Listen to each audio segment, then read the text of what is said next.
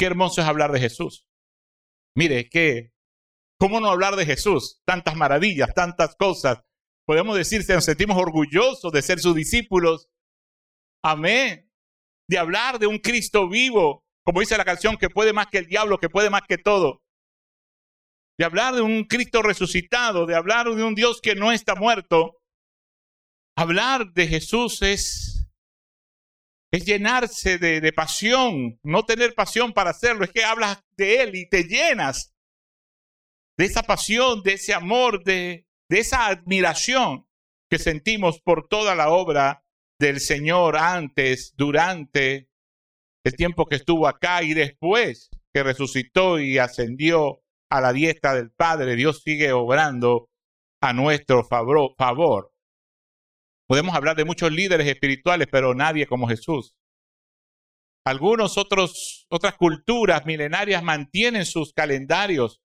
Sigue existiendo el calendario judío con sus meses más largos, pero menos meses en el, en el año. Sigue existiendo el calendario chino, los años chinos y todas estas cosas. Y seguramente otras culturas mantienen sus calendarios, pero no podemos negar la influencia de la venida del Señor Jesús a esta tierra que dividió la historia en un antes y un después. Y aunque otros sigan con su calendario y sacando sus cuentas y contando las lunas y contando, qué sé yo, las estaciones, pues no escapa el mundo de una realidad que estamos en el 2022 después de Cristo. Amén. Y eso marcó la historia y, lo, dividió la historia en un antes y en un después. Y aunque hace más de dos mil años, contado de esta manera, que Jesús nació, que murió y que resucitó, aunque han pasado dos mil años, sigue estando vigente su trabajo, su legado, su obra. Todo sigue estando igual en el sentido de que sigue siendo poderoso el significado de la venida del Señor Jesucristo, del ministerio del Señor Jesucristo y de la muerte del Señor Jesucristo. Amén. Necesitamos recordar siempre, y hemos estado hablando este mes acerca de esta serie Dios no está muerto, hablamos de su nacimiento, de las cosas que rodearon o precedieron su nacimiento, de cómo fue y de lo que el Señor nos enseñó a través de la forma en que nace y viene este mundo. Y también estuvimos hablando del ministerio del Señor y cómo todo servidor todo líder y todo servidor debe tener las características que tuvo Jesús en la humildad, en la compasión, en la autoridad. De ponerse en el lugar de otros y poder ayudarlos. Y veíamos de una manera especial esto la semana pasada. Hoy este título pareciera extraño para muchos y es nacido para morir. Nacido para morir. Es que el Señor nació para morir. Pero antes de morir, así como hablábamos de lo que ocurrió antes de su nacimiento, antes de morir, podríamos hablar algunas cosas que ocurrieron, pero una de ellas que nos llamó mucho la atención fue la oración de Juan 17, cuando Jesús ora por sus discípulos. No sé si la has leído en algún momento, yo te invito a leerla. Juan 17, Jesús ora por sus discípulos, pero no oró solo por los doce, o no oró solo por, por el grupo que estaba allí, por aquellos que le seguían en aquel momento. ¿Sabes qué? El Señor antes de ir a la cruz oró por ti y por mí. Porque oró por los que habían de creer. Quiere decir que esa oración sigue vigente hasta el tiempo de hoy. Y nosotros seguimos orando y esta mañana oraba por las personas que no conocen del Señor, por las familias que no conocen del Señor. Y le decía al Señor, envíalos a la iglesia, añade a la iglesia, como dice tu palabra, los que han de ser salvos y prepáranos y enséñanos cómo ser un instrumento en tus manos para la restauración de sus vidas.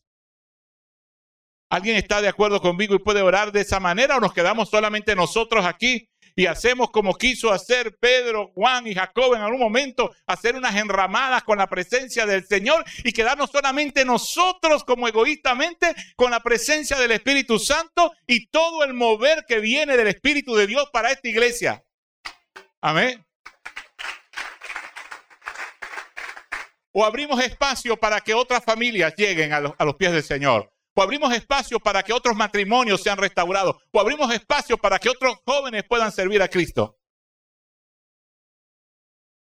Si el Señor oró por los que habían de creer, ¿por qué no oramos nosotros? Por los que han de creer. ¿Sabes por qué? Porque tú estás aquí porque en algún momento alguien oró por ti por salvación. Amén.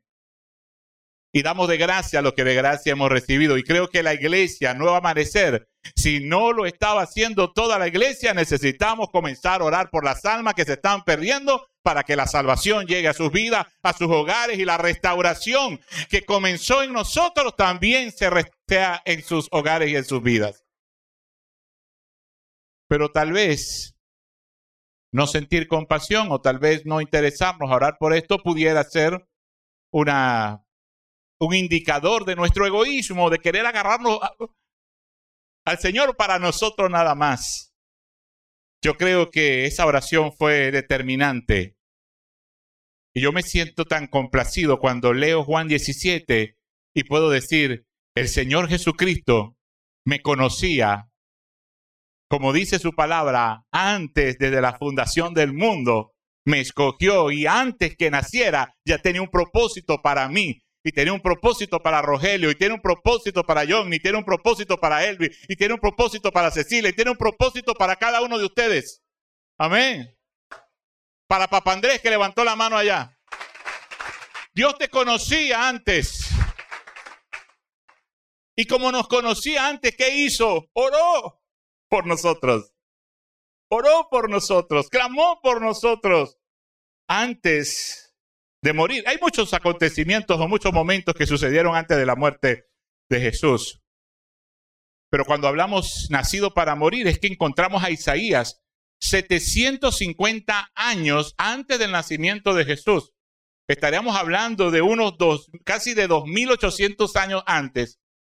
Pero 750 años antes del nacimiento de Jesús, ya Isaías había profetizado y había dicho una, una, una afirmación de cómo sería la vida del Mesías y que el Mesías nacería para morir.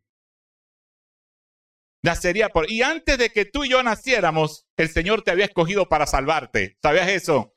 El Señor tenía un plan, un destino para ti. Incluso ya estaba escrito cuándo ibas a morir. Y suena aterrador. Pastor, ¿el Señor sabía de mí? Sí. ¿Me había escogido antes de la fundación del mundo? Sí. ¿Me había escogido antes que naciera? Sí. El Señor tiene un propósito, un plan para mí, sí. Y el Señor ya tiene inclusive cuándo me voy a morir. Sí. Pastor, mire que está oscuro, está lloviendo. Eso suena así como, como aterrador. No queremos pensar en la muerte, queremos pensar en la vida. Pero aunque suene aterrador, ¿verdad? Aunque suene aterrador, Dios tiene un propósito, un plan. La Biblia dice que nuestros días están escritos en su libro. Amén. Y si a ti te pareció aterrador, imagínate Jesús el decidir dejar su trono de gloria y venir y nacer y vivir como nosotros los hombres, sabiendo que iba a morir.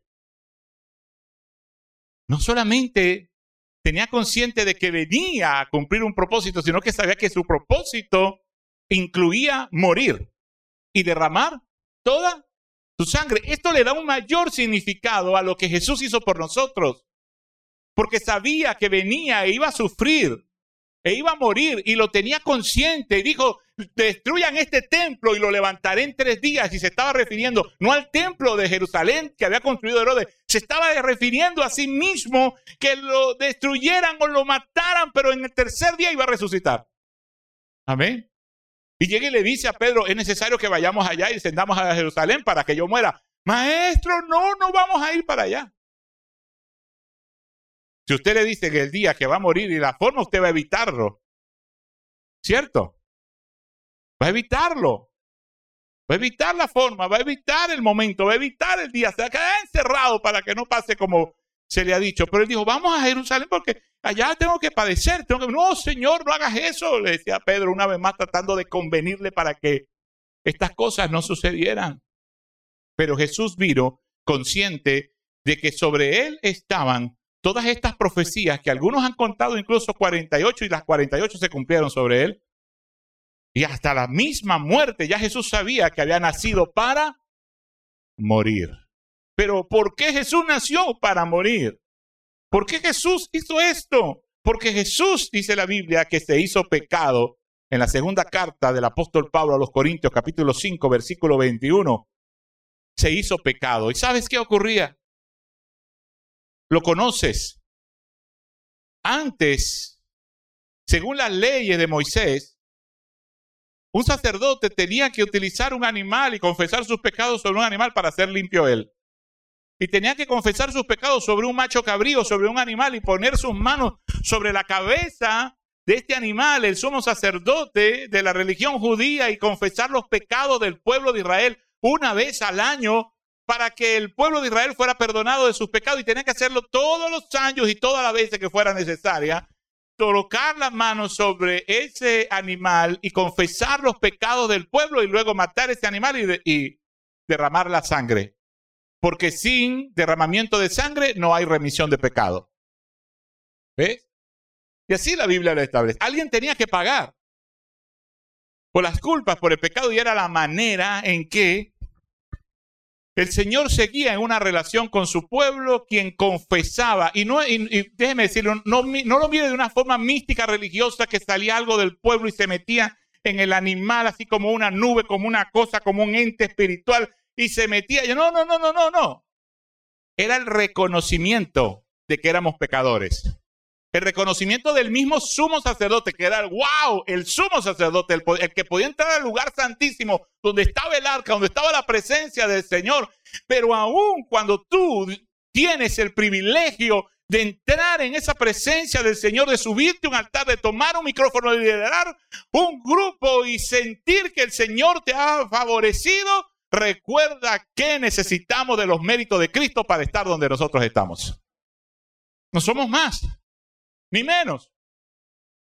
Es por los méritos del Señor que estamos en cada lugar que el Señor nos permite estar. Lamentablemente, algunos líderes religiosos se nos sube tal vez el orgullo, no sé cómo expresarlo, y creer que es que somos muy especiales y no entender que todos somos especiales para el Señor. Amén, que somos la niña de sus ojos. Pero era necesario para acabar con ese ritual de año tras año y pasar al tiempo de la gracia, donde Jesús se hizo como ese cordero y Juan lo identificó y dijo, he aquí el cordero de Dios que quita el pecado del mundo, ahí viene, ahí viene. Y me viene a bautizar seguramente a mí. Y entendió Juan después que era necesario que todo se cumpliese. Y eso nos lo da la Biblia. Entonces Jesús murió para tomar mi lugar y limpiar tus pecados. Jesús murió para tomar tu lugar y limpiar tus pecados. Tú puedes decirlo, pero personalizarlo. Jesús, ¿verdad? Murió para tomar mi lugar y limpiar mis pecados. ¿Sí? Entonces, si ya tú declaraste que Jesús es tu Señor, Él ya tomó tu lugar. Amén. ¿Cuántos han declarado que Jesucristo es su Señor y Salvador? ¿Cuántos han reconocido a Jesús como Señor y Salvador? Si ya tú declaraste que Jesucristo es tu Señor y tu Salvador, Él tomó tu lugar. Porque en la cruz merecíamos morir todos nosotros, pero Él tomó nuestro lugar y borró todo el historial, te dio una nueva vida y te hizo nacer de nuevo. Te dio un nuevo amanecer. ¿Ve? Por eso el apóstol Pablo en la segunda carta a los Corintios capítulo 5 versículo 17 dice, de modo que si alguno está en Cristo, nueva criatura es, las cosas viejas pasaron. Tu vida vieja, dígalo dígalo tu vida vieja pasó. Tus pecados ya fueron borrados, fueron limpiados. Dios quiere que levantes tu mirada porque Él dice, es el que levanta mi cabeza. Dios quiere que camines hacia adelante al propósito, a los buenos planes que Dios tiene para contigo, porque tu historial y tu vida vieja ya pasaron. Y Dios te dio una nueva oportunidad porque eres su hijo, porque reconociste que Jesucristo murió por ti en la cruz y tomó tu lugar en la cruz. ¿Qué hizo Jesús por mí? ¿Qué hizo Jesús por mí al tomar mi lugar? Mira lo que hizo. Fue herido por mi rebelión. Fue herido por tus rebeliones. Es lo que dice Isaías, ¿verdad? Estas veces que actuaste en contra de los preceptos de Dios, esas veces que tú le diste la espalda a Dios, estamos hablando de rebelión. Estamos hablando de todas esas veces que te alzaste contra Dios, que te enojaste con Dios, que no obedeciste a Dios, que le diste la espalda a Dios y viviste tu vida como tú quisiste. Como según te venía en gana.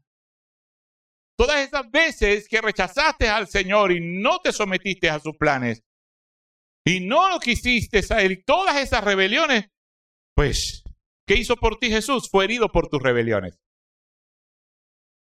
Quiere decir que si Él tomó nuestro lugar, ¿quiénes debimos ser heridos por las rebeliones? Nosotros mismos.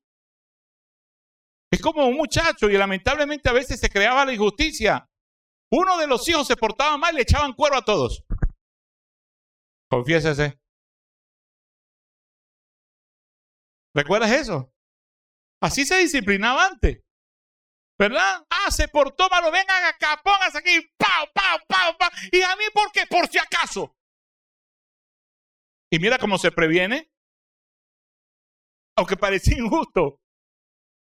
Pero un padre, tal vez sin saberlo, estaba erradicando la rebelión de su casa antes de que sucediera. Porque ya había una semilla del hermano mayor, del hermano intermedio. Y entonces todos llevaban cuero, pau, pau, pau, pau. ¿Y por qué a mí? Por si acaso. ¿Verdad? Dice, todos pagan por pecadores. Entonces, ¿qué hizo el Señor? Fue herido por tu rebelión, por mi rebelión, por todas las veces que nos hemos, que le hemos dado la espalda a Dios. Fue golpeado por mis maldades. Fue golpeado, no, pastor, yo soy bueno. Al mismo Jesús le dijeron, maestro, bueno, a ver, no los veo, no, no se me duerma con la lluvia. Hay gente que le da sueño cuando llueve. Y hay gente que le da sueño cuando el pastor predica. Levante su mano. Ya conmigo. Cuando se dijo Jesús, maestro bueno, ¿qué dijo él? Bueno es mi Padre. Por eso Jesús necesitaba morir por todos nosotros. No, pastor, que yo no soy capaz ni de matar una mosca ni una hormiga. Eso no quiere decir que seas tan bueno como para merecerte el cielo. Eso es lo que quiere decir. Igualmente es que necesitabas a alguien que tomase tu lugar y el Señor tomó tu lugar por tus maldades. ¿Alguien en algún momento ha hecho alguna maldad? Levante la mano, confiésese. Una maldad, ¿sabe que actuó? con maldad y se gozó tal vez haciendo esas cositas. No estoy hablando de una cosa muy, muy mala, estoy hablando de esas cositas malas como tenerlos, por ejemplo. ¿Verdad que hemos hecho maldades? A veces hasta a los mismos animales. Maldades, maldades a los hermanos menores. Levante la mano, confiésese. Los hermanos menores cierren los ojos para que no se sientan, para que guarden su corazón. Maldades. Pero todas las otras maldades, también el Señor murió por ello. Fue golpeado por mis maldades, llevó mi sufrimiento. Llevó mi sufrimiento. Y aunque en la vida aún seguimos experimentando dolor, porque el Señor dijo, en el mundo tendréis aflicciones, pero realmente el sufrimiento de la muerte por nuestros pecados lo vivió Jesús. El día que tú partas con el Señor, no vas a tener un sufrimiento por los pecados que cometiste, tú vas a partir con una gran esperanza que te vas a encontrar con tu Salvador. Amén. Pero no vas a morir lleno de culpas, de pesares por tus pecados, porque ya Cristo pagó por ellos. Amén. Por sus heridas y sus llagas fui sano. Recibí la paz. Estuve perdido como oveja, pero me permitió encontrar al Padre. Sí, estuve perdido pero encontrado. Perdido pero encontrado. En algún momento todos nos extraviamos o nos descarriamos como ovejas. Pero el Señor nos encontró. Fue como el buen pastor dejando las 99. Fue a donde estábamos nosotros y nos sacó del lugar que tú sabes de dónde te sacó. Y te sacó del hoyo que tú sabes de dónde te sacó el Señor. ¿Cuántos saben de Dios? ¿De dónde Dios lo sacó? Amén. Pues porque Él tomó tu lugar. Estabas perdido, pero fuiste encontrado. Esta otra cosa que hizo el Señor al tomar mi lugar fue llevar mis vergüenzas. Todo aquello que me avergonzaba en la vida, todo aquello que me señalaba y me hacía agachar la cabeza, todo aquello que de lo que sentía vergüenza, inclusive dentro de mí, sin expresarle a nadie lo que sentía o cómo veía mi valor o cómo estaba mi autoestima, el Señor llevó mis vergüenzas. Él fue exhibido públicamente, desnudo, golpeado. Me salvó de la muerte y me limpió con su sangre. Es que era necesario. ¿Por qué razones Jesús muere en la forma en que muere? ¿Por qué con una sentencia romana? ¿Por qué con un castigo romano en la cruz? Que es la muerte considerada para aquel tiempo la muerte más horrible que podía existir para un delincuente. Era morir en la cruz del Calvario. Pero ¿por qué Jesús no murió de otra forma para remisión de nuestros pecados? Porque era necesario derramar su sangre. ¿Me siguen? Por eso la muerte tan sangrienta, tan dolorosa, y fue derramando sangre durante todo el proceso hasta lo último cuando murió y el soldado atravesó su costado y derramó toda, toda su sangre, cayó en la tierra para perdón de nuestros pecados, porque sin derramamiento de sangre no hay remisión de pecado. El sacrificio de Jesús fue ofrecido en la cruz Dice la Biblia en Hebreos, una vez y para siempre, para los que están anotando capítulo 7, versículo 27. Dice la Biblia que el sacrificio de Jesús fue ofrecido en la cruz una vez y para siempre. ¿Te acuerdas de lo del macho cabrío, de lo del animal que todos los años había que ponerle las manos? Pues Jesús asumió este lugar y derramó su sangre y ya no se necesita más sacrificio para el perdón de los pecados. Tú no puedes hacer otra cosa para que Dios te perdone. Solo necesitas reconocer que eres un pecador y aceptar a Jesucristo como Señor y Salvador de tu vida. Y tus pecados han sido borrados. Deja de estar buscando otra forma de perdón. Deja de estar buscando a Dios por los rincones. Deja de estar haciendo sacrificios para que Dios te perdone y voy a ayunar para que Dios me perdone y voy a orar para que Dios me perdone y voy a hacer todo este, este sacrificio para que Dios me perdone. Ya Jesús pagó y derramó su sangre y ya somos salvos, somos perdonados. Amén. Aplauda al Señor con fuerza.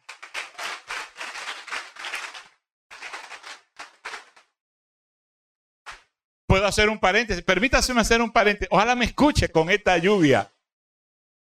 Gracias Señor por esta lluvia. Amén. Dios es bueno. Dios es bueno. Amén. Pero quiero invitarles algo, hermanos. Quiero invitarles algo. Si no, el Señor le provea para comprar paraguas.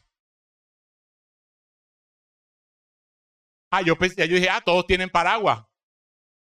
El Señor les provea para comprar paraguas que usted vea comprar un paraguas como una prioridad en este tiempo. Saque los ponchos. Saque los ponchos de sus muchachos. Y perdóneme porque lo que les voy a decir. Pero así como usted va a estudiar, lleva a sus muchachos, va a trabajar sin falta en un tiempo de lluvia, venga a la iglesia todos los domingos, aunque llueve, truene o relampaguee, vamos a adorar al Señor juntos aquí.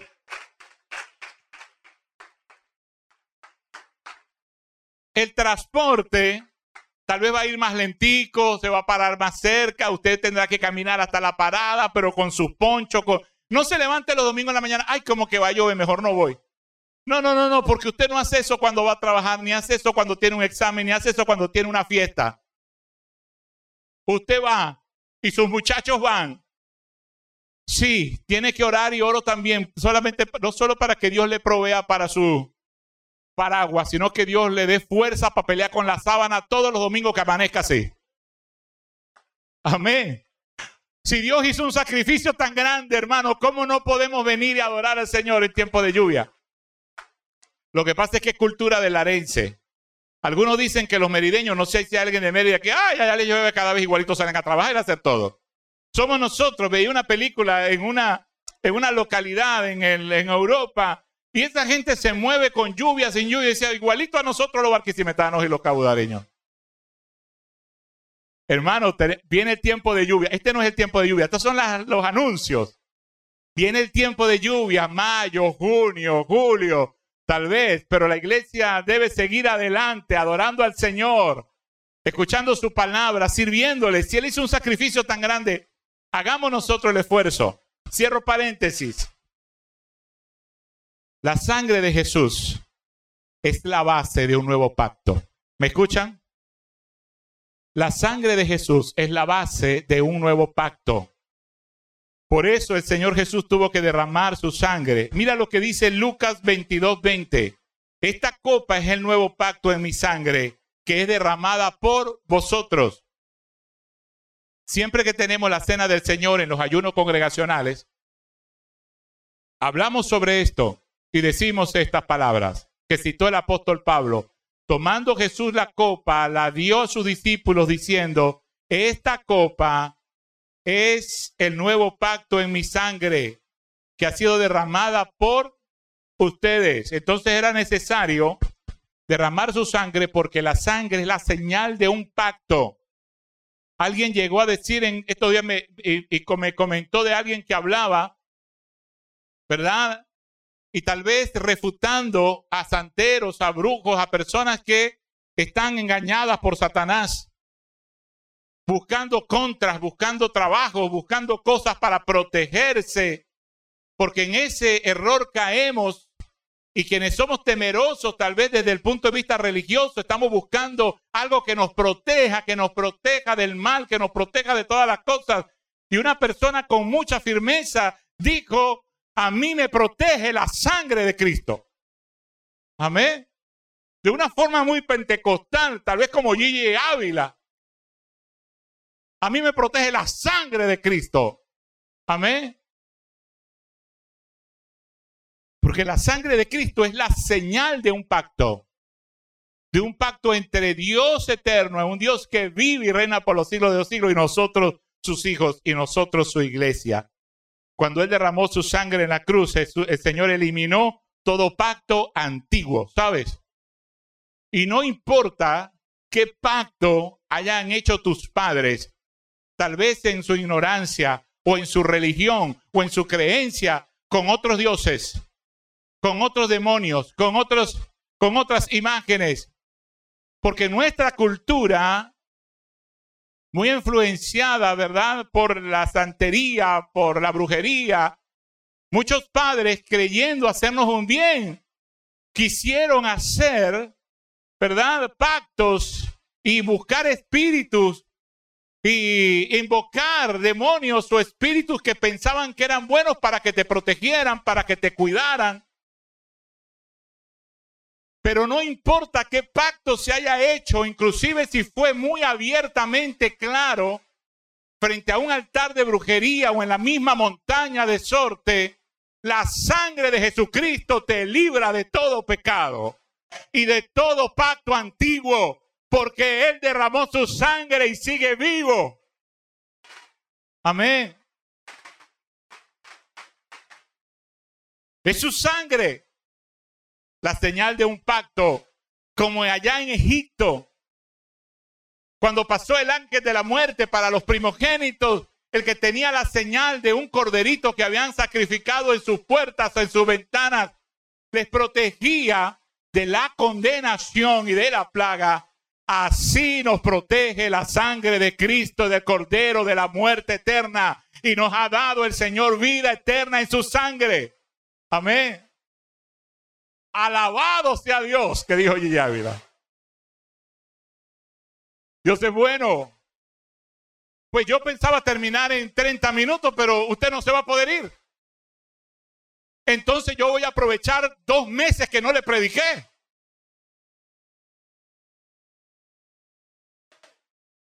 ¿Habrá alguien que diga amén? Gracias. Pero ya vamos a terminar. Mira la sangre del cordero. Y quiero que cerremos con Hebreos capítulo 9, 12, dice, consumado es, dijo el Señor en Hebreos. ¿Por qué la sangre? Porque el pecado contra un Dios santo e infinito tenía que ser pagado y cubierto con un sacrificio santo e infinito. El Señor dijo, yo soy el alfa y el omega, el primero el último, el principio y el fin.